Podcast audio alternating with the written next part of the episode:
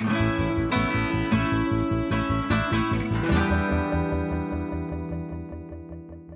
Всем привет! Это подкаст «Давай голосом», в котором мы вместе с вами слушаем аудиоверсии самых интересных расследований и репортажей о России и беседуем с их авторами. Мы выпускаем этот подкаст совместно с премией «Редколлегия». Тексты, которые мы читаем, вошли в список претендентов на присуждение «Редколлегии». Пожалуйста, ставьте нам звезды во всех сервисах и слушайте нас на всех доступных платформах. Меня зовут Настя Лотарева, и я главный редактор портала «Такие дела». А я Олеся Герасименко, специальный корреспондент русской службы BBC. Сегодня мы будем слушать текст, который называется «Экстремистская Библия и пытки. Как преследуют свидетелей Иеговы». Он вышел на портале батенька.ру, а, автор его Олеся Остапчук. А, текст на тему не новую, вот уже три года с небольшим, как э, интенсивно преследуют в России свидетелей Еговы. Автор попыталась выяснить, почему все же в единственной из европейских стран, в России, происходит такое жесткое преследование свидетелей Иеговы, а в чем кроется загадка так, э, такого жестокого отношения к этой общине. А послушаем текст, а после позвоним автору и попробуем вместе порассуждать на эту тему. Текст читает Алевтина Пугач.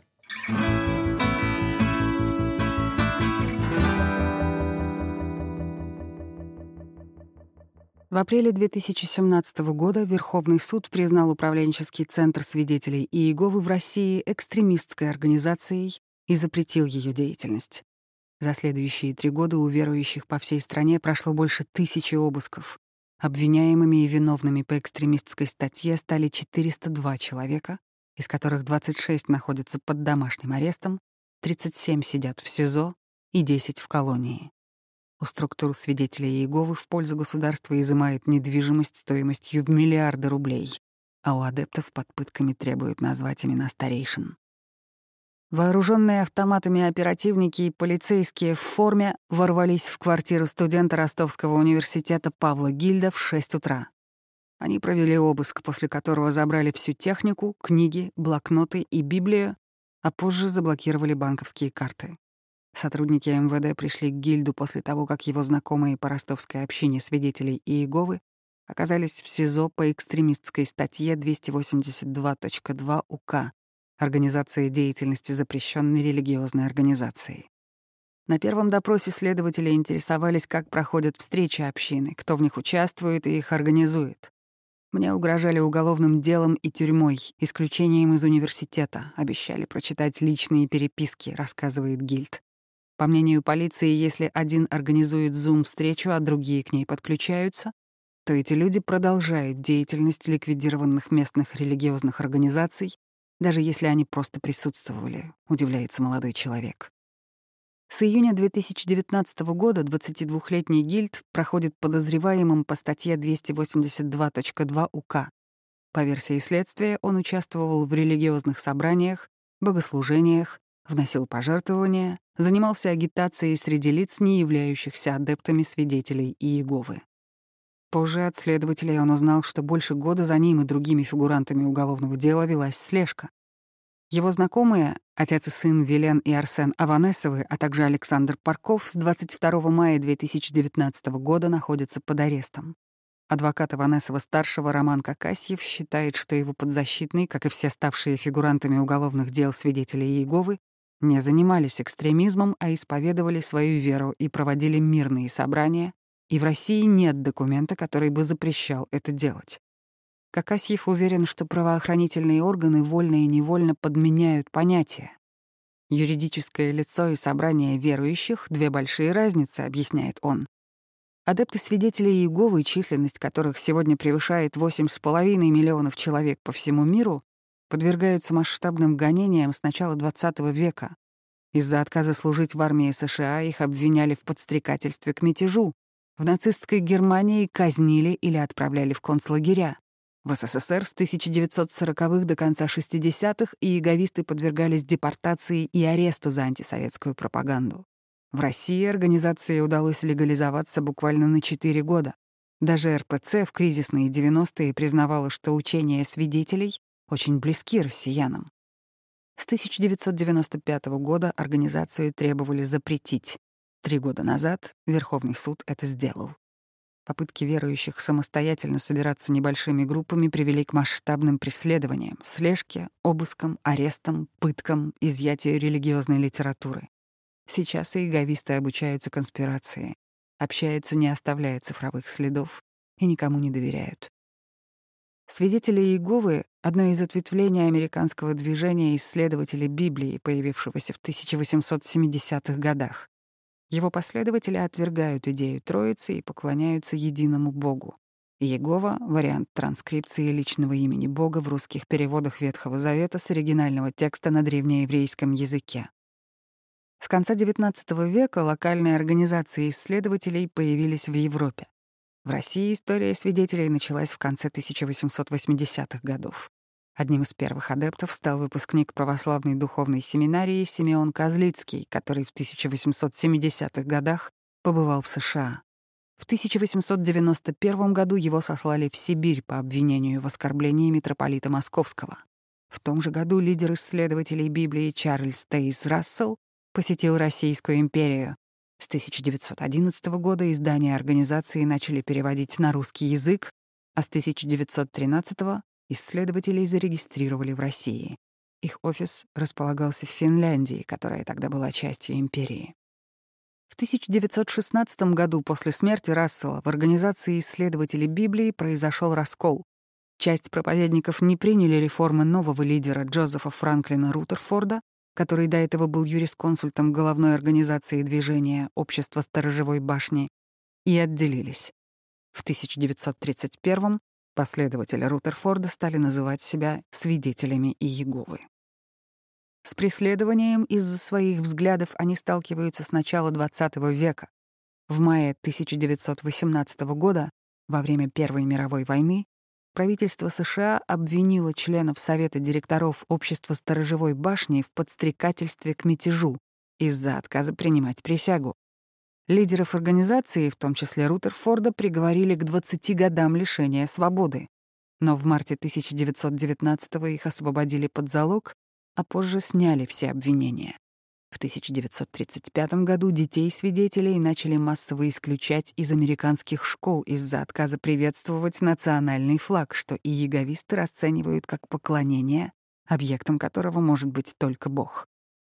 С похожими проблемами адепты сталкивались в Канаде, Великобритании и других странах. Более серьезные преследования происходили в Италии и Германии в 1930-40-х годах. Правительство Бенита Муссолини старалось заручиться поддержкой римской католической церкви, которая не признавала вероучения свидетелей, поэтому члены организации отправлялись в тюрьму по религиозным мотивам. Хотя общее число адептов в стране едва превышало две с половиной сотни человек, с 1927 по 1943 год из 142 человек, отправленных в колонию по религиозным мотивам, 83 были и яговистами.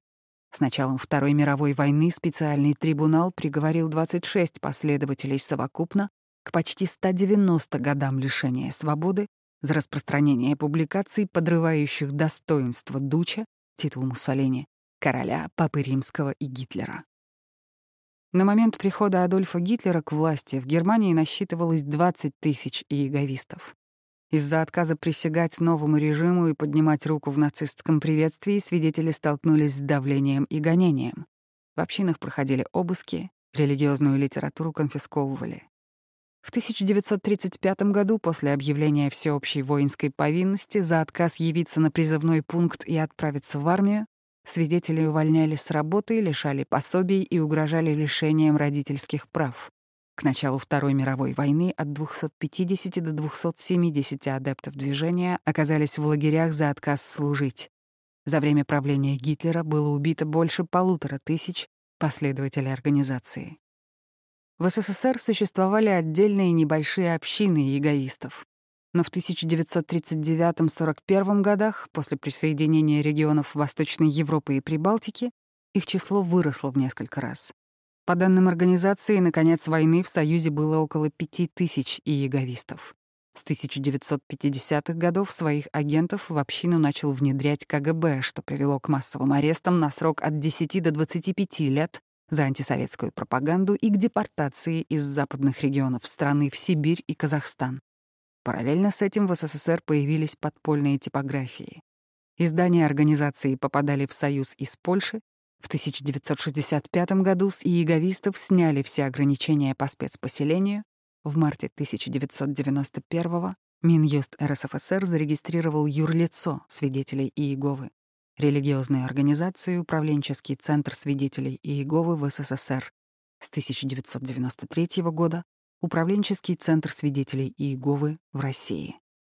В 1992 в Санкт-Петербурге прошел Международный конгресс иеговистов, а в области началось строительство Вифиля, резиденции организации. В марте 1996 года президент России Борис Ельцин реабилитировал депортированных иеговистов и признал их жертвами политических репрессий. Параллельно с легализацией на свидетелей Иеговы обратила внимание РПЦ. В 1994 году Архиерейский собор заявил об опасности сект и лжепророков, культа Белое Братство, Церкви Последнего Завета, Аум Синрикё и других.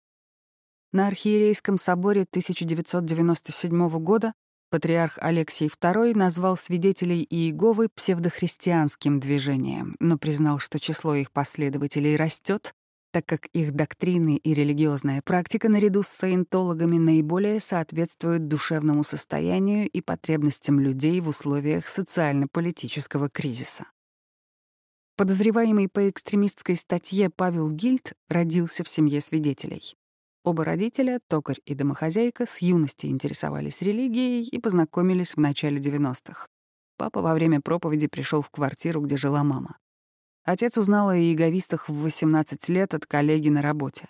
Мама с 12 лет пыталась разобраться, почему в Библии нет ничего про Троицу. Почему Иисуса называют Богом, если в Библии написано, что Он сын Бога? Священник, которому она задала эти вопросы, посоветовал родителям отправить ее в монастырь. Когда папа во время проповеди по домам зашел к ней, она получила, наконец, простые и логичные ответы на эти вопросы, рассказывает Гильд. Собрание свидетелей он посещает с малых лет. Сначала во время служений родители пытались занять активного ребенка игрушками, потом побуждали внимательно слушать и участвовать. Вместо детского сада Гильд сидел дома с мамой. Она учила его писать и считать. Среди прочего, он изучал и иеговистскую литературу для детей. Самое известное издание — моя книга библейских рассказов, которую суд признал экстремистской. Она издается с 1978 года на русском языке с 1993 -го. Ее тираж по всему миру превысил 72 миллиона экземпляров. Сейчас за ее распространение в России грозит арест на срок до 15 суток. При повторном нарушении — уголовная ответственность по статье 282 УК. Возбуждение ненависти либо вражды, а равно унижение человеческого достоинства. Максимальное наказание составляет 5 лет лишения свободы. Гильд вспоминает, что после этой книги впервые начал задумываться о смерти, но вспоминает об этом с теплом, потому что обсуждение прочитанного было частью семейного досуга. Иеговистская литература красочно учит многим добрым принципам, от бытовых — не играть со спичками до общечеловеческих, не превозносить одну расу над другой. С каждым годом Павел все активнее участвовал в собраниях свидетелей. Когда он научился читать, то на встрече наравне с другими обсуждал статьи из «Сторожевой башни», самого известного журнала организации, который сейчас тоже входит в список экстремистских материалов. Его впечатлило, что ребенку наряду со взрослыми разрешали высказываться в микрофон. Там же он заводил друзей, так как многие приводили с собой детей. С некоторыми из них он общается до сих пор. Но с большинством ему не по пути. По его словам, им показалось заманчивым жить обычной жизнью, в которой можно все пить, курить, заводить свободные отношения. В отличие от них, Гильд ни разу не усомнился в своей вере. Уроки биологии в школе еще больше убедили его в том, что природа и человек — дело рук Творца, а не эволюции. В школе он почти не отличался от других одноклассников, но игнорировал государственные и светские праздники. Самое сложное — не скидываться на подарок к 8 марта, я не знал, как лучше себя вести, чтобы сгладить острые углы. И тогда на меня, конечно, косо смотрели, вспоминает Павел.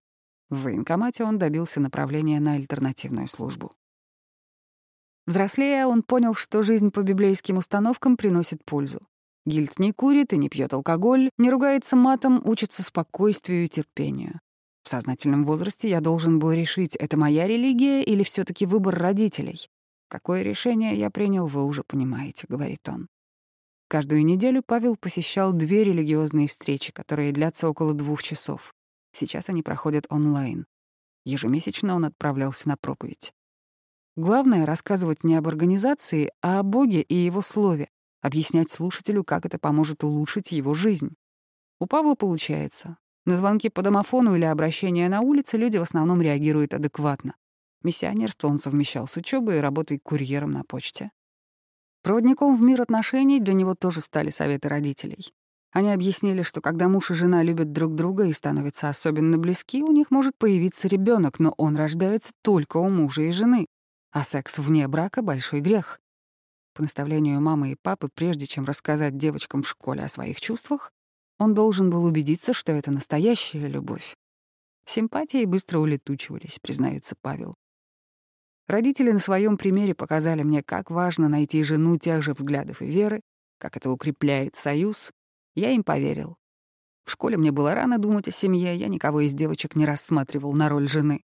Заглядывался, конечно, но не больше, вспоминает Павел. Никакого стеснения в общении он не чувствует, всегда контролирует, не общается ли с кем-то слишком часто, чтобы не появилось ненужной привязанности. Гильд не встречается с девушкой наедине, если у него нет серьезных намерений. Тут уж получается от греха подальше в прямом смысле. Через несколько месяцев после обыска Павел уехал из России. Он утверждает, что смог сделать это по обычной шенгенской визе, несмотря на статус подозреваемого по уголовному делу. Страну проживания Гильд попросил не разглашать. Сейчас он учится, не проповедует, а связь с общиной поддерживает по Zoom. Путешественник Иван Ширяев из Волгоградской области 11 лет был иеговистом. Впервые он узнал о них в 15 лет от одноклассницы, которая посещала собрание. Сначала он вместе с другом издевался над ней, подшучивал над тем, что она не отмечает праздники, не курит, не ходит на дискотеки. Потом ради прикола увязался за девушкой навстречу. Приходя домой к людям, свидетели просто пытаются найти к ним подход, что-то рассказать, заинтересовать. А когда человек сам приходит на собрание, его окружают любовью, подходят, улыбаются, здороваются, хвалят, искренне и живо интересуются его жизнью. Обычно новичкам это приятно. Гораздо больше такое отношение трогает одиноких людей и тех, кто недавно пережил потерю или расставание, рассказывает Ширяев. Вообще не подросток внезапно получил любовь и внимание, которых ему не хватало дома, начал регулярно посещать собрания, а после проповедовать. Для большинства последователей община оказалась единственным местом, где они могут получить одобрение и поощрение. Среди свидетелей много работников сферы обслуживания — дворников, уборщиц, парикмахеров, маникюрщиц, строителей, отделочников. Бывают исключения, но не так часто. Мало кто получил высшее образование и занимает руководящую должность. Это серые люди с интеллектуальным развитием ниже среднего, которые не выделяются из общей массы, описывает Ширяев членов своей общины. Такой же серой массой они остаются и на собраниях. Одинаково, скромно, опрятно, неброско одеваются, улыбаются, говорят шаблонными, заранее заученными фразами. Но в отличие от мирской жизни им разрешают выйти на сцену с микрофоном в руках и поделиться своими мыслями, ощутить, что тебя ценят. Люди вещают с трибуны, Раздают советы направо и налево, к которым иногда прислушиваются и идут за ними. Это меня и удерживало, объясняет Иван. Организация свидетелей Иеговы призывает своих последователей быть всесторонне образованными людьми. Начальное и среднее образование считается обязательным, но обучение в светском вузе уже не приветствуется. Организация полагает, что атмосфера в институте может причинить нравственный и духовный вред и навязать ошибочные представления о деньгах как о залоге счастья и благополучия, о невозможности занять высокое положение в обществе без высшего образования. Поэтому многие свидетели удерживают своих детей от этого. Будни яговиста обязательно состоят из нескольких ритуалов. Утреннего чтения брошюры «Исследуем Писание каждый день» с библейскими стихами, молитвы и проповеди. Два-три раза в неделю Иван посещал собрания, к которым нужно было заучить вопросы и ответы по стиху из Библии. Состоя в общине, он работал строителем и уборщиком подъездов. Уделял этому минимум времени, по несколько часов в день. После этого отправлялся проповедовать. Кроме собраний, Иван посещал занятия, где его учили общаться с мирянами. Мы старались во что бы то ни стало преодолеть возражения. Пытались выяснить причины отказа или перевести диалог на более интересную тему, с молодым человеком заговорить об образовании, с пожилыми о болезнях и внуках, рассказывает Ширяев. Сам он четыре года проповедовал среди членов армянской диаспоры, изучал их родной язык, что подкупало слушателей. В общине Иван встретил свою будущую жену, которая с детства посещала собрания. По его словам, отчасти свидетели навязывают тебе партнера, потому что брак с людьми иных взглядов не приветствуется. Брак вообще не поощряется. Если ты можешь не жениться, то лучше этого не делать. И уж точно нужно приложить все усилия, чтобы не было детей, ведь они отнимают время, которое надо уделять служению Богу и проповеди. Если ребенок все таки родился, сделай все, чтобы не появился второй, вспоминает Ширяев. Официальная позиция свидетелей Иеговы по поводу деторождения очень размытая. Прямого запрета на рождение детей нет. Организация выступает против абортов, но не призывает своих последователей обзаводиться потомством, а семью рассматривает как союз мужчины и женщины.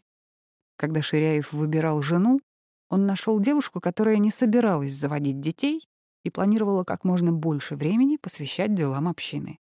Но построить семью по заветам свидетелей Иеговы, по которым благодаря мудрой и любящей жене муж чувствует себя спокойно и уверенно, не получилось, говорит Ширяев. Из-за ее страха перед наказанием с ней немыслимо было даже поделиться своими сомнениями в вере. Объяснить, что я больше не хочу быть свидетелем. Жена должна сообщить старейшинам, говорит он. Они наказывают, публично порицают и, возможно, изгоняют из общины не только за отступничество, но и за сексуальную безнравственность, оральный и анальный секс, пьянство, курение, ложь, жадность, непристойную речь, то есть мат, Отказ заботиться о семье, спиритизм. Само собой, старейшины обращают внимание и на более тяжкие поступки. Убийство, насилие, участие в войнах и службу в армии, употребление наркотиков, неправильное использование крови, донорство и переливание крови. Настроение в каждой общине задают ее старейшины. Они указывают, сколько времени нужно уделять чтению, проповеди, собраниям, прилюдно критикуют участников собрания со сцены. Это усиливает чувство вины. Ты постоянно как белка в колесе крутишься, нет удовлетворения, всегда делаешь мало и плохо, у тебя начинается депрессия, рассказывает Ширяев. Он постоянно ощущал манипуляции. Несмотря на внешнее давление, считал, что сам хочет больше времени уделять не своей жизни, а общине. Свидетели Иеговы лишают тебя чего-то более ценного, чем деньги, имущество. Им не нужна твоя квартира, они забирают твою душу, говорит Ширяев. Больше года он пытался уйти из организации, но это сразу привело бы к разводу с женой. Чтобы собраться с мыслями, Иван отправился в путешествие автостопом. К уходу из общины его подтолкнула книга «Кризис совести». Ее написал Реймонд Фрэнс, бывший член руководящего совета свидетелей Иеговы, племянник Фредерика Фрэнса, четвертого президента общества Сторожевой башни. Реймонд с детства состоял в организации, а в 60 лет принял решение покинуть ее и свой опыт описать в книге. Она помогла Ширяеву взглянуть на иерархию в организации сверху вниз. Например, совет старейшин Фрэнс описал как группу стариков, которые регулярно засыпают на собраниях. Вернувшись из путешествия, Иван пришел на собрание нарядным, а не в привычной серой одежде, и написал заявление о выходе из общины. Когда один из старейшин объявил, что Иван Ширяев больше не является свидетелем Иеговы, я зааплодировал, вспоминает он. Жена подала на развод. После этого Иван несколько раз приходил на вечерю Господню, единственный праздник, который отмечают и иеговисты. Для этого он надевал куртку с надписью «Мерзкий отступник». Его не выгоняли и не ругали, так как насилие в организации запрещено. После решения Верховного суда Ширяева перестали пускать, так как встречи проводились маленькими группками по домам и квартирам, а с началом пандемии проводятся в Zoom. Преследование свидетелей Иван считает неадекватно строгой и неэффективной мерой, ведь, сопротивляясь, сторонники организации чувствуют себя гонимыми и лишь укрепляются в своей вере. Периодически в прессе разных стран появляется информация о преступлениях внутри организации. Например, в 2018 году в Великобритании более 100 человек рассказали «Гардиан» о том, что вообще не больше 10 лет процветает насилие в разных формах, в том числе сексуальное над детьми и психологическое. Например, молодых девушек, которые занимаются сексом до замужества, заставляли в подробностях отчитываться об этом перед старейшинами мужчинами. В феврале 2020 года BBC сообщила, что как минимум 20 подданных Великобритании подали в суд на свидетелей. Эти люди утверждали, что организация непреднамеренно прикрывала педофилов из-за правила не наказывать человека без подтверждения второго очевидца или без признания обидчика, а властям о подозрениях не сообщала. С 2010 года иски о сокрытии фактов насилия над взрослыми и детьми к свидетелям Иеговы регулярно подаются в суды США. Жена бывшего иеговиста, психолог по образованию Ирина Ермакова, Говорит, что отпечаток от общины остается на долгие годы. Например, ее муж воспринимает секс как грязное занятие и блуд, и не может о нем даже разговаривать. Он давно вышел из секты, но остался очень закрытым человеком и только изображает нормального. Отмалчивается, чтобы не выглядеть глупо. Он не социализирован, потому что когда его ровесники рассматривали голых девушек в плейбое, муж ходил на собрания, говорит она. Секта подавляет, она решает за тебя абсолютно все. Ты уже не человек, отказываешься от собственной личности. Это травмирует. В августе 2015 года киевлянин Виталий Дубровский написал в одном из сообществ ВКонтакте, что свидетели Иеговы разрушает психику своих адептов и призвал создать антисектантское православное движение, чтобы бороться с организацией.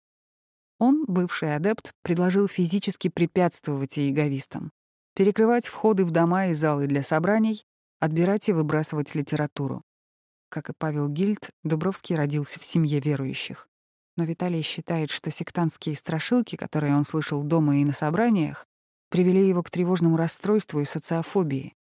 В пять лет мать рассказывала, как ее подругу пытался задушить дьявол, проникший в дом, а спастись удалось, только позвав Иегову, Вторая страшилка была о ребенке, который, вопреки запрету, отметил день рождения, после чего Иегова написал на стене его дома «Ты сегодня умрешь.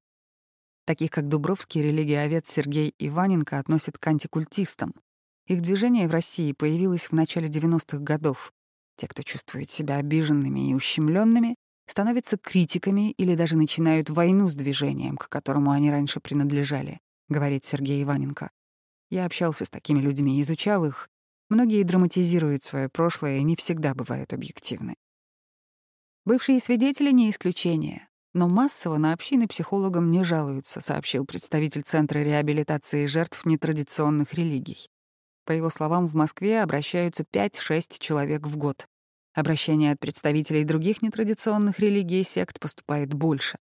Основные проблемы, о которых говорят бывшие иеговисты, связаны с десоциализацией после ухода из общины. Борьба со свидетелями Иеговы в России началась с появлением антикультистских движений. С 1995 года Московский комитет по спасению молодежи от деструктивных культов, костяк который составляли родители и близкие сектантов, несколько раз жаловался на организацию в прокуратуру и требовал запретить деятельность московской общины, зарегистрированной в 1993 году. Прокуратура отказывала в возбуждении уголовного дела, либо производство закрывали из-за отсутствия состава преступления.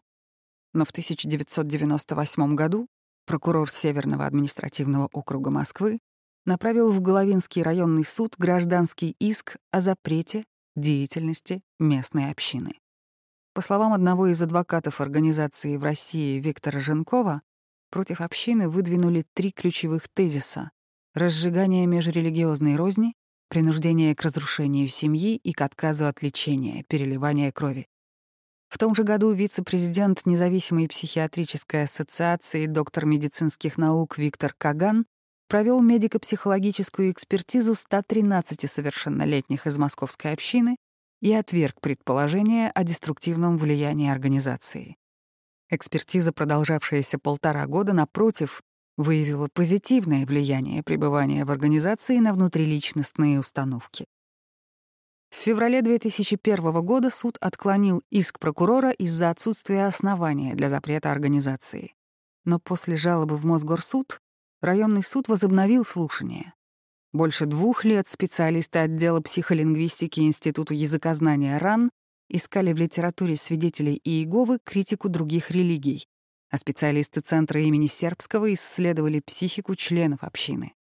В марте 2004 года Головинский районный суд запретил деятельность московской общины свидетелей Иеговы.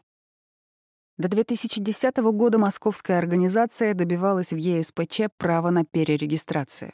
Страсбургский суд постановил, что решение о запрете ячейки нарушило три статьи Европейской конвенции по правам человека. Право на справедливое судебное разбирательство, право на свободу мысли, совести и религии и право на мирное объединение. Россию обязали выплатить организации 70 тысяч евро компенсации. В 2015 году столичную организацию свидетелей Иеговы перерегистрировали. После московского дела по поручению Генпрокуратуры начались проверки региональных ячеек свидетелей Иеговы. С 2009 года суды начали включать литературу и публикации организации, в том числе перевод Библии, в список экстремистских материалов. В 2009 году суд ликвидировал ячейку в Таганроге. Спустя два года 16 членов местной общины обвинили в экстремистской деятельности и приговорили к штрафам и условным срокам. До 2015 года верующие из разных регионов сообщали об обысках и поджогах залов для служений, нападениях и срывах их собраний. В 2016 году Генпрокуратура вынесла управленческому центру свидетелей Иеговы в России предупреждение о возможной ликвидации, а в 2017 Верховный суд признал это юрлицо экстремистской организацией. Минюст, инициировавший процесс, заявил, что свидетели Иеговы распространяют материалы, которые возбуждают религиозную рознь и пропагандируют исключительность, превосходство и неполноценность граждан по признаку их отношения к религии.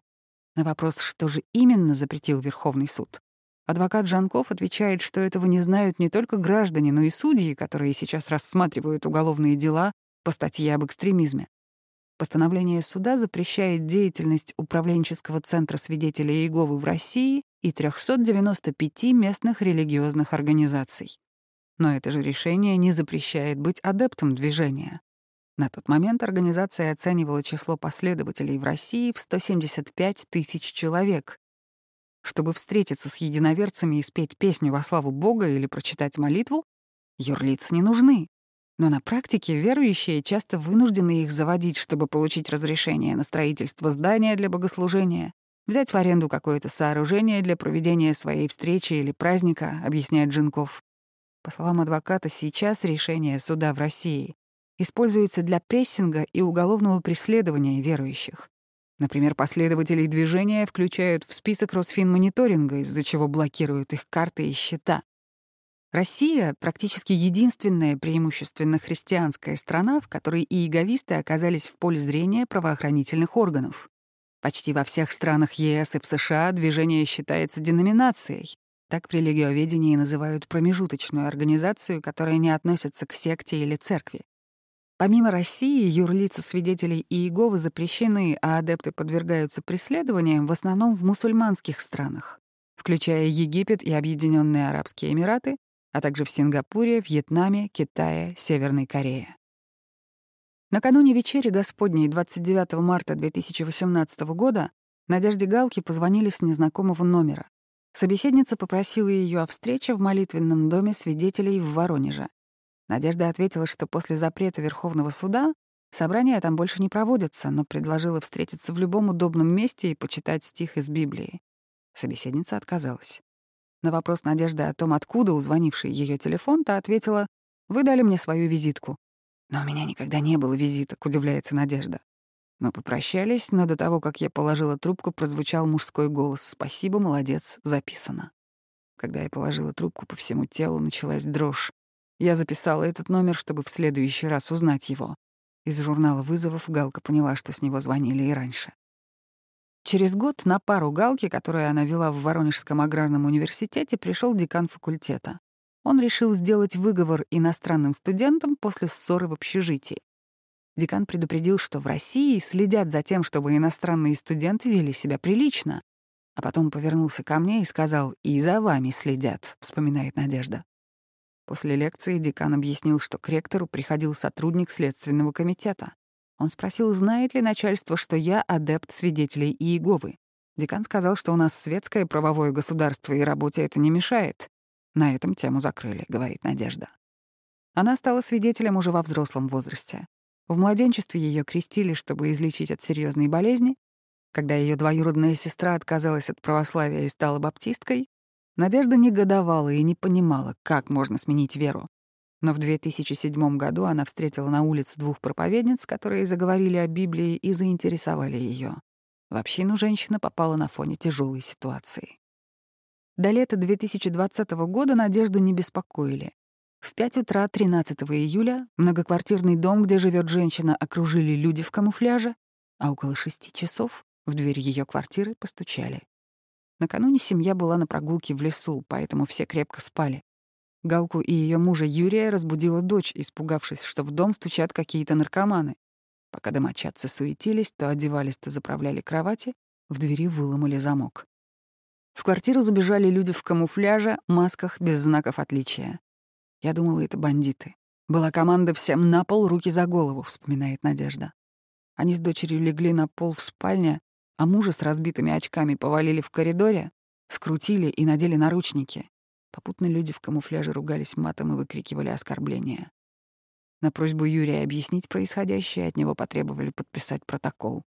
Без очков он не мог прочитать текст, после чего его обвинили в том, что он тянет время, не хочет сотрудничать со следствием и нарывается на неприятности. Позже семья Галки поняла, что в дом ворвались сотрудники ФСБ и СК. С ними было двое понятых в штатском, не из числа соседей. Пока от Юрия требовали подписать протокол, в квартире начался обыск. Силовики перевернули мебель, а по вещам ходили в обуви. Был такой шум и грохот, Позже от адвоката я узнала, что моего мужа душили пакетом, требуя назвать какие-то фамилии, адреса, подтвердить связь с экстремистской организацией. Он думал, что умирает. Когда его вывели, он выглядел так, будто его ударили обухом по голове. В таком состоянии его увезли, говорит Надежда. В следующие два дня Ленинский районный суд Воронежа отправил в СИЗО 10 верующих по делу об организации экстремистской деятельности. Среди них был и Юрий Галка. По версии следствия, подозреваемые предприняли активные действия организационного характера, проводили богослужения, проповедовали и привлекали новых сторонников. Уже тогда двое верующих, 23-летний Дмитрий Катыров и 30-летний Александр Боков, рассказали, что их жестоко избили во время обыска за отказ назвать пароли от телефонов. Галка позже рассказал адвокату, что ему сломали ребро, а сотрудник СК во время допроса пригрозил его убить, заявив «Мне за это ничего не будет, я чекист». Сейчас Юрий находится в СИЗО. Член московской общины Станислав Михеев, общаясь с посторонними, старается соблюдать меры предосторожности. Созванивается так, чтобы у собеседника не осталось его контактов, всегда предпочитает личную встречу. На интервью в один из московских парков Станислав приходит в смокинге, лицо гладко выбрито. Он говорит негромко, речь хорошо поставлена. По масштабу кампании против свидетелей Россия бьет все рекорды, считает он. За три года у верующих провели больше тысячи обысков. Лидером оказалась Воронежская область. 110 обысков и два уголовных дела. В июле организация сообщила, что сотрудники СК требовали от их единоверца под пыткой назвать имена старейшин общины. Ранее о пытках электрошокером заявляла адвокат членов Сургутской ячейки. Михеев считает, что преследования начались по стечению нескольких обстоятельств. Движения антикультистов, деятельности РПЦ, напряженности в отношениях России с США, а также личного желания службистов получить звездочки на погоны. Говорить о том, коснулась ли компания лично его, он отказывается. Президент Российской ассоциации изучения религии и сект Александр Дворкин заявил, что преследования начались не из-за движения антикультистов и РПЦ, а из-за многочисленных жалоб бывших последователей в правоохранительные органы на протяжении нескольких лет, но позже отозвал свой комментарий из-за разногласий с редакцией.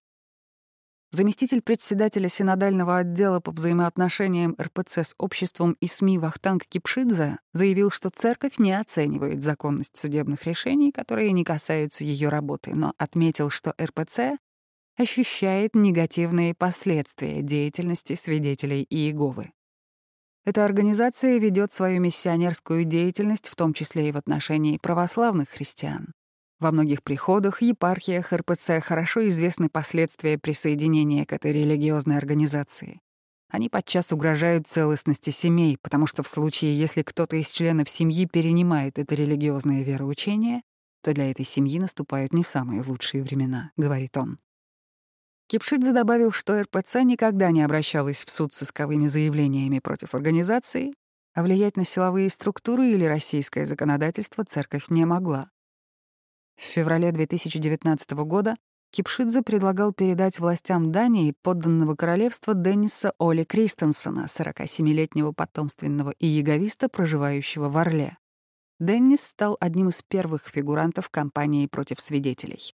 Он приехал в Россию в 1995 году, но не в качестве миссионера для освоения новой территории, а по собственному решению.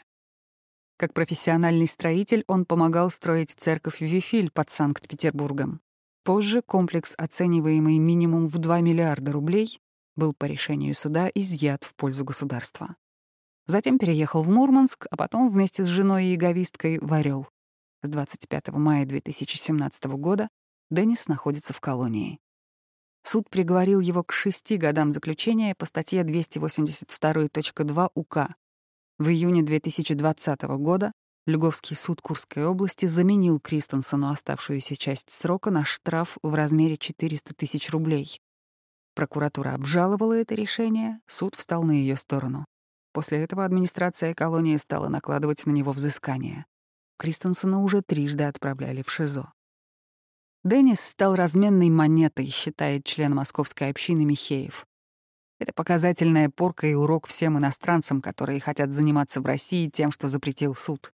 Его дело подтверждает все выводы об угрозе свидетелей безопасности страны. Сам Кристенсен говорил BBC, что считает предъявление ему обвинения глупыми, а предложение сотрудничать со следствием, которое ему сделало ФСБ, психологическим террором. В июле 2020 года «Известия» со ссылкой на источник писали, что преследования свидетелей возобновились из-за угрозы саботажа сектантами противоэпидемических мероприятий. Доктор медицинских наук, заведующий отделением трансфузиологии, заготовки и процессинга Центра имени Рогачева Павел Трахтман говорит, что проблема с переливанием крови действительно существует, и она характерна не только для свидетелей. От процедуры отказываются и люди, не относящие себя к какой-то из религий. Одним из столпов веры является отказ от переливания, поскольку кровь содержит человеческую душу. В критических ситуациях, например, после тяжелой травмы, Врачи, несмотря на отказ пациента, через суд получают право перелить кровь, объясняет он. Член общины Станислав Михеев утверждает, что иеговисты одними из первых ушли на самоизоляцию во многих странах. Мы, возможно, самая продвинутая в этом отношении организация. У нас бабушки 80-90 лет сейчас пользуются планшетами. Еще до пандемии мы поняли, что распространять публикации в электронном виде безопаснее, и люди стали покупать себе на пенсию планшет, потихонечку его осваивать, пользоваться мессенджерами, говорит Михеев. Во время обысков у свидетелей массово забирают экземпляры переводов Библии, брошюры и журналы, электронную технику и блокноты. В феврале 2015 года таможенники изъяли ввозимую из Финляндии в Россию религиозную литературу свидетелей Иеговы, после чего транспортная прокуратура подала иск о признании этих материалов экстремистскими. В августе 2017 года Выборгский городской суд признал экстремистскими материалами священное писание, перевод нового мира, а также брошюры «Библия и ее главная тема», «Наука вместо Библии» и «Как улучшить здоровье. Пять простых правил». Экспертизу проводили специалисты Центра социокультурных экспертиз. Его сотрудники, в частности, делали заключение по делу историка Юрия Дмитриева, выступали на процессе против группы Pussy Riot. Эксперты пришли к выводу, что материалы свидетелей Иеговы содержат призывы к нарушению территориальной целостности России и ее конституционного строя. По данным информационно-аналитического центра «Сова», это связано с верой свидетелей Иеговы в неизбежность смены власти с концом света. В одной из брошюр специалисты также увидели возбуждение религиозной ненависти. Они посчитали критикой католической церкви упоминание о том, что Инквизиция несправедливо приговорила Галилея к пожизненному аресту. Версия перевода Библии от свидетелей Иеговы отличается от издания РПЦ, но это тонкости работы переводчика, объясняет доктор философских наук, эксперт Центра религиоведческих и этнокультурных исследований и экспертизы РАНХ ИГС Екатерина Элбакян. Свидетели Иеговы издают и синодальную Библию, то есть стандартную, Просто на ее обороте нет фразы по благословению патриарха. И когда на российско-финляндской границе арестовывают тираж синодальной Библии, это выглядит странно, так как решения принимают не из-за содержания книги, а по принципу ее принадлежности, объясняет Элбакян. Войска ответили, что следователи, независимо от категории уголовных дел, действуют в рамках действующего законодательства и согласны ему. В МВД заявили, что информация об уголовных делах против свидетелей относится к категории ограниченного распространения и отказались отвечать на вопросы. После того, как Верховный суд назвал Организацию свидетелей Иеговы угрозой безопасности Российской Федерации, члены семьи 81-летней Любови Амархановой начали над ней смеяться и называть ее экстремисткой и американским шпионом. Иногда и мне смешно от того, что эта маленькая хрупкая старушка теперь экстремистка. Но чаще всего я ощущаю негодование из-за абсурдности происходящего, говорит внучка Амархановой. Любовь Амарханова пять лет назад стала членом общины свидетелей. Она родилась в мусульманском селе, ее семья исповедовала ислам, но не строго. Десять лет назад женщина приняла православие и начала ходить в церковь. В 2014 году из-за смерти дочери любовь сильно изменилась. Перестала за собой ухаживать, одевалась в старое и рваное, заговаривалась, осунулась, описывает внучка. Амарханова пыталась найти утешение в православии, но жаловалась, что в церкви чувствует себя чужой, что священники на незнание реагируют с надменностью, ходят в золотых одеяниях, когда вокруг столько нищих, и пугают адом, в который она не верит. Вскоре родственники узнали, что любовь стала и эгоисткой. Придя на собрание после проповеди, она нашла то, чего ей не давала православная церковь. К ней относились с вниманием, выслушивали, предлагали помощь, подпитывали ее веру в воскрешение умерших, рассказывает внучка. Сначала члены семьи испугались, что бабушка попала в секту, но со временем поняли, что раз женщине так легче, ничего страшного в этом нет. В их понимании община стала сектой со знаком «плюс». Любовь начала приходить в себя и социализироваться. Позже внучка познакомилась с ее сестрами и сходила с ней на собрание, где обсуждали пророчество о конце света. Я не сильно вникала, но ничего ужасного не услышала. После встречи я поблагодарила бабушку за приглашение и сказала, что это не совсем мой формат встреч. Она немного расстроилась, но поняла, добавляет внучка Любови. После решения Верховного суда у общины изъяли в пользу государства помещение для собраний, которое было в собственности организации. Встречи проводили в квартирах, адепты собирались небольшими группками и в полголоса читали Библию. С наступлением пандемии все перешли в онлайн. В регионе, в котором живет любовь, пока не было массовых обысков или задержаний. Но она уже собрала рюкзак со всем необходимым на случай ареста.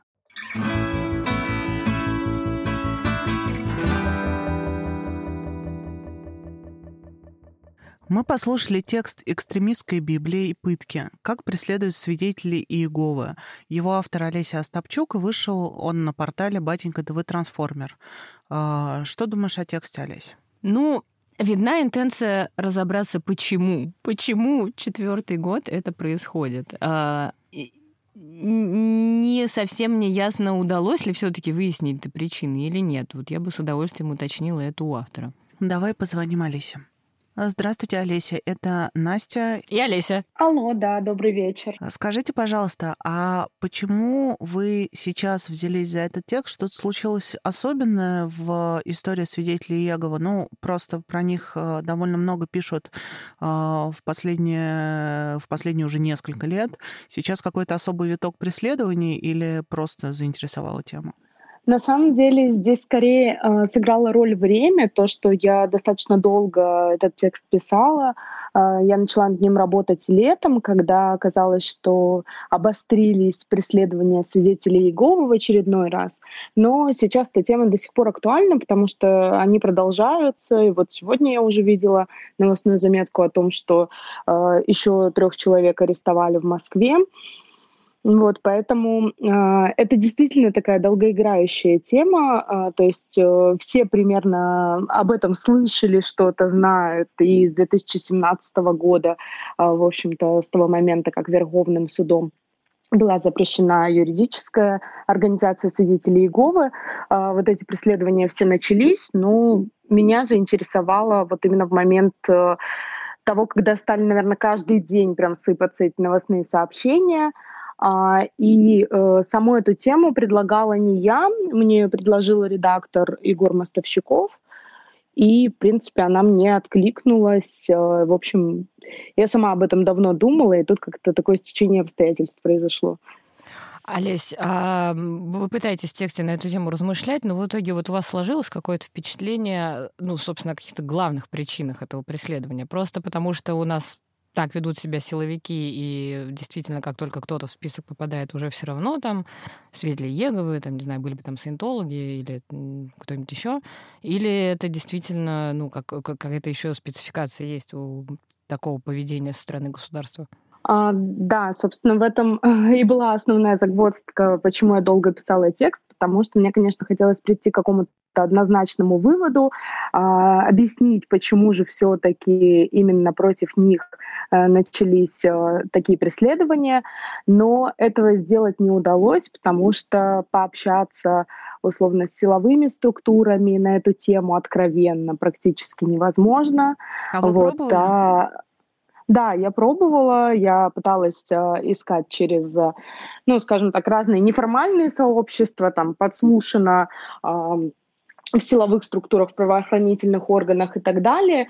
Но люди, которые мне писали оттуда, почему они преследуют свидетелей Иеговы, э, во-первых, они были все очень анонимизированы. То есть э, я, допустим, размешала сообщение о том, что я ищу людей, которые э, принимали участие, допустим, в качестве э, правоохранителей в арестах, э, в допросах свидетелей Иеговы.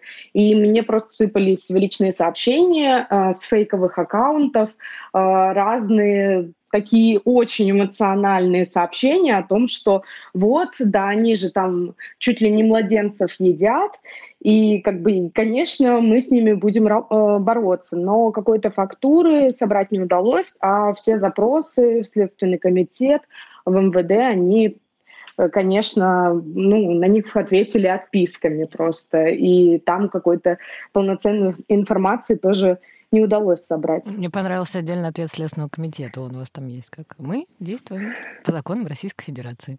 Сказал нам Следственный да. комитет. Да, мне понравилось. Слушайте, ну а в продолжение вопрос, вот, э, собственно, о литературе, которая стала, собственно, первым поводом для запрета, да, это, как понимаю, московской общины тогда еще свидетелей Иеговы и до сих пор остается спором, спором в судах главным, да? Вот вы э, упоминаете главные книжки, э, герои что-то как-то на них ссылаются. Я хотела спросить, а вы сами их почитали, открыли, удалось как-то ознакомиться? Потому что вот мне не хватает в тексте какого-то пересказа. Я понимаю, что прямых цитат э, не может быть, да, так как они входит в список запрещенной литературы. Вот. Но, может быть, какого-то пересказа, или вот именно не от героев, да, а более отстраненного такого. Что там вот, собственно, написано? Как там страшно незаконно чистить зубы, или вот действительно какие-то части про переливание крови и отношения с медициной. Сами не глядели туда? Да, я смотрела. Здесь действительно есть вот этот деликатный вопрос с тем, что насколько я могу пересказывать э, то, что считается экстремистскими материалами. Но я могу сказать, что помимо основной литературы, у них э, в целом достаточно наполненный контентом сайт — на котором я смотрела и ну, вот эту основную литературу, журнал там «Сторожевая башня» и так далее. И э, статьи у них прям э, очень хорошо они работают с аудиторией, то есть на каждый вопрос э, там, не знаю, начиная с того, что а действительно ли мы отказываемся от переливания крови, заканчивая тем, как вообще нужно вести проповедь, как нужно поступать, как нужно одеваться и так далее, у них везде э, ответы эти прописаны. Вот. Эм, если говорить про перевод Библии, который, как бы, ну, вот их основная литература, то э, мне сложно достаточно, э, скажем так, ну, сказать, что там не так. Угу. Да, да. То есть э, я разговаривала с э, э, сейчас скажу, с, наверное, сектовед, да, его корректнее назвать, например, с Александром Дворкиным, комментарий которого не вошел в текст, который э, очень давно борется с э, свидетелями Иеговы, вот, разговаривала с религиоведами, которые как нейтрально к ним относятся, так и симпатизируют им. И, в принципе, они все сходятся во мнении, что это, в общем, не экстремистский материал. То даже есть? Да, это э, даже дворки.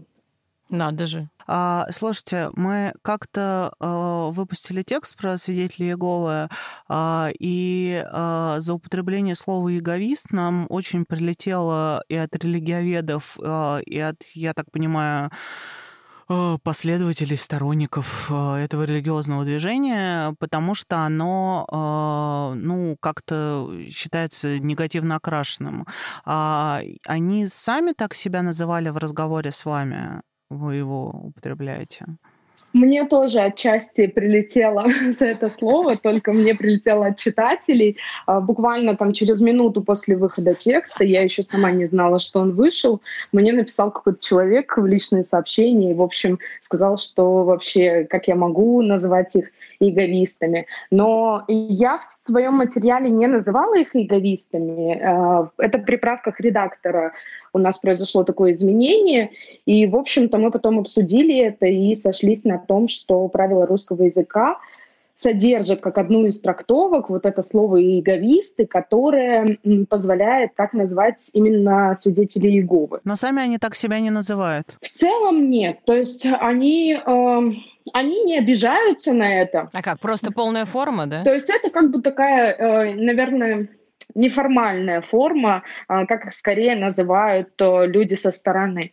А, у меня из героев никто не обиделся на это, то есть э, они все прочитали там сразу материал, и про иеговистов мне никто из них не сказал, поэтому если бы, наверное, сказали, я бы, может быть, больше поспорила с редактором как-то. Вот. Тут мы проверили, корректор тоже посмотрел, сказали, что это допустимая форма. Про героев вопрос. Вот про первого молодого человека, который эм, из семьи иеговистов, а, и который угу. уехал, да, после появления уголовного дела. Вы упоминаете, что он уехал, э, учится и не проповедует, да, в одной из европейских стран, как я поняла, если он по Шенгену уехал. А вы не спрашивали, почему он не проповедует? Я, насколько я понимаю, свидетели Еговы, то есть проповедь для них это, собственно, вот главная ну, вообще деятельность, которая, да, есть привлечение новых сторонников. И да. мне не очень понятно, если он уехал из страны, где его преследуют, в страну, где, скорее всего, нет такого серьезного к ним отношения, то почему он отказался от этого? Угу. А, на самом деле он не отказался, конечно, от проповеди, просто сейчас никто из свидетелей Иеговы не проповедует, э, потому что пандемия, карантин, а. и в основном а, в странах, э, ну вот в частности страна, в которую уехал Павел Гильд, она предполагает э, там разные меры самоизоляции и так далее, поэтому а, то есть а, там проповедь изоляция. невозможно. Я поняла. Всё. Да, в России угу. они тоже не проповедуют, ну как бы в силу в силу именно карантина. Ну, и в силу, наверное, запрета, потому что, мне кажется, они с 17 года поменьше стали ходить по домам и улицам. Да, да, но да. их не то чтобы запрет останавливает, то есть э, запрет они все-таки не трактуют как запрет на свою веру и на ее распространение, и как запрет на проповедь. То есть они все очень четко подчеркивают, что э, было запрещено юридическое лицо, нам верить в Иегову никто не запрещал, поэтому мы проповеди не прекращаем. Но сейчас действительно, вот когда начался коронавирус, по крайней мере, как они сами утверждают, они одни из первых, э, кто закрылся дома, включил Zoom, и, в общем, прекратил разные хождения по улице. А вы разговаривали с ними о цели? Вот мне нравится, как они каждый в итоге описывают по-своему вот цель этой проповеди. То есть кто-то прямо говорил, что говорит, что да, действительно нужно привлечь как можно больше сторонников общину, расширить ее и прочее. Кто-то говорит, что он просто несет свет там и слово Божье, да, ему приятно общаться с новыми людьми и как-то благостно на них воздействовать. Вот цель этой проповеди герои для себя как-то формулировали ваши? А, да, они формулируют. Здесь могут отличаться цитаты, но в целом они а, все сходятся вот на нескольких этих пунктах, что, во-первых, действительно важно а, как бы разговаривать о Боге с людьми, такая миссионерская деятельность в этом плане. Вот. И, как правило, большинство свидетелей Иеговы, конечно, говорят ну, не то чтобы заученными прям словами, но, в общем, они транслируют ровно те же мысли, которые, как правило, указаны в статьях на сайте. Ну, то есть понятно, что они это все читают, поэтому редко бывают какие-то оригинальные формулировки. Вам проповедовали? Мне нет. Нет, а Они, кстати, не стараются переубедить, ну, по крайней мере, журналистов. То есть э, э, какой-то повышенной э, фанатичности или вот такой агрессивной религиозности я ни в ком из них не заметила. Ну, то есть, возможно, конечно, они как-то себя, я не знаю, сдерживают в общении с журналистами. Прилично себя ведут. Но есть ощущение, что вряд ли они кого-то переубеждают именно в процессе общения вне проповеди, потому что, опять же, одна из героинь, она работает в университете, и э, все-таки э, в коллективе у нее есть люди совершенно разной веры, в семье у нее есть люди тоже разной веры, поэтому я не думаю, что она там начинает с утра пары со студентами с какой-то проповеди. По крайней мере, она говорила, что такого не было. Довольно интересный вывод там, что они работают чаще всего на просты, ну, в простых профессиях и как раз не очень э, стремятся получать тоже высшее образование. Э, неожиданно, не знала об этом никогда. При этом один из героев учится в институте, а вторая в институте преподает. Ну, то есть это все-таки правило с исключениями, да? А, да, и здесь, опять же, сложно, конечно, это проследить, потому что в идеале бы взять и посмотреть на всех свидетелей Иеговы в России, но понятно, что это невозможно. А, люди, которые настроены негативно по отношению к свидетелям Иеговы, они говорят, что это скорее исключение, и образование было получено до вступления, а, как правило, а, вот э, в общину, или э, там, допустим, работа в университете была действительно до этого, вот, а так бы им якобы бы не разрешили. Но явного запрета там нет на это, то есть, опять же, на сайте я просмотрела все материалы именно про высшее образование. Ну, то есть говорится, что оно несет соблазн. Это действительно там есть. А, то есть то, Но что стоит нету. подумать прямого запрета нет. То есть, э, опять же, как объясняют э, менее заинтересованные стороны, они говорят, что свидетелям Иеговы тоже нужны э, разные специалисты, ну, в том числе хорошо, когда есть э, и юристы среди последователей, и кто-то еще, поэтому, в общем-то, э, запрет на высшее образование э, прямой э, был бы действительно и для них неэффективен. Но то, что они его не одобряют, э, это скорее продиктовано тем, что они сами очень сильно вкладываются в обучение и э, всячески поощряют, скажем так, э, получение знаний э, разных, но при этом вот высшее образование им кажется, ну, отчасти там есть, да, такие мысли, что высшее образование несет с собой соблазны, высшее образование может э, быть продиктовано не твоим истинным выбором и так далее. Поняла. Спасибо большое, Олесь. Спасибо вам, Олесь, и Пожалуйста. до свидания. До свидания. До свидания.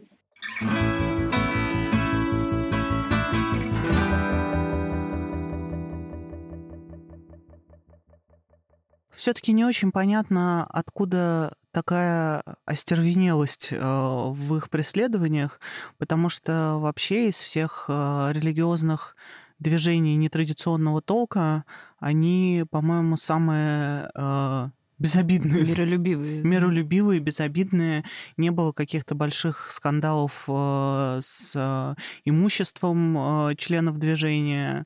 Э... Я думаю, во многом связано именно вот с этим их главным постулатом о необходимости проповеди как главной, э, как основной религиозной деятельности. То есть они не скандальные, но активные. Они должны идти в мир, в общину и к обычным людям, да, и проводить их в общину, поэтому они заметнее многих. Тут вступаешь э, на зыбкую почву э, вопросов э, о Русской Православной Церкви и ее участие во всей этой истории. Немножко про это в тексте есть, но явных каких-то интересантов Олеся не выявил. Они да, как мы выяснили, что даже сам Дворкин, который уж не стесняется в выражениях, не... Поливает огнем. Да, да, да, любую неправославную православную общину, э, какую бы то ни было. Вот тут э, сам, как по словам Олеси, признает, что на самом деле ничего как бы экстремистского-то ни в книжках, ни в разговорах нету.